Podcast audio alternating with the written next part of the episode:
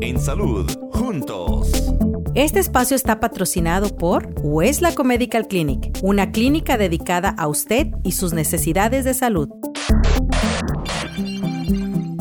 Saludos, les saluda el doctor Pedro Joel Peñalot en su segmento En Salud Juntos. En el día de hoy vamos a tomar unos minutos para hablar de hipertensión arterial. Es una enfermedad muy prevalente, eh, no solamente en la población norteamericana, sino también en nuestra población hispana. Uno de cada cinco personas en algún momento de su vida va a sufrir de hipertensión arterial. Y lamentablemente la hipertensión arterial no da muchos síntomas, por lo cual es sumamente importante conocer cuáles son los factores de riesgo que cada uno de nosotros puede llevar, que puede conllevar a tener hipertensión arterial. Y luego vamos a hablar un poco acerca de las opciones que tenemos en cuanto al tratamiento de la misma. Pues bien, la hipertensión arterial no da muchos síntomas de inicio, por lo tanto hay muchos pacientes que pueden cursar con hipertensión arterial por muchos años sin tener síntomas de ningún tipo. Clínicamente la hipertensión arterial se define cuando hay una presión sistólica y diastólica de por encima de 140 sobre 90 en más de dos lecturas no consecutivas. Una vez se tienen esas lecturas de, de presión, se puede obtener el diagnóstico clínico de hipertensión arterial. Tiene factores de riesgo que conllevan algunos elementos que nosotros podemos modificar con el tiempo. Por ejemplo, los factores más importantes son la edad, la obesidad, cuando hay pacientes que están en sobrepeso, eso influye directamente como un factor de riesgo independiente para la presión, para hipertensión arterial. También la raza Ah, lamentablemente la población afroamericana tiene factores de riesgo importantes para hipertensión arterial, pero también la población latina tiene elevados factores de riesgo para hipertensión arterial. También estrés como un factor independiente tiene mucho que ver con lo que es el desarrollo de la hipertensión arterial. El exceso de consumo de bebidas alcohólicas también influye eh, sobre la presión arterial, así como la falta de actividad física influye también directamente. Hay otros factores como son factores de personalidad, algunas situaciones emocionales que también pueden influir directamente sobre la presión arterial, pero esos tienen menos elementos de incidencia para la presión arterial. Como habíamos mencionado anteriormente, solamente se requiere algunos, algunas lecturas de presión arterial elevada para tener el diagnóstico. Sin embargo, muchos de esos pacientes no van a presentar síntomas en el día a día. Mucha gente entonces se pregunta, bueno, si no tengo síntomas, ¿por qué simplemente tengo que tratar la presión arterial, porque tengo que tratar el número si no tengo ningún síntoma.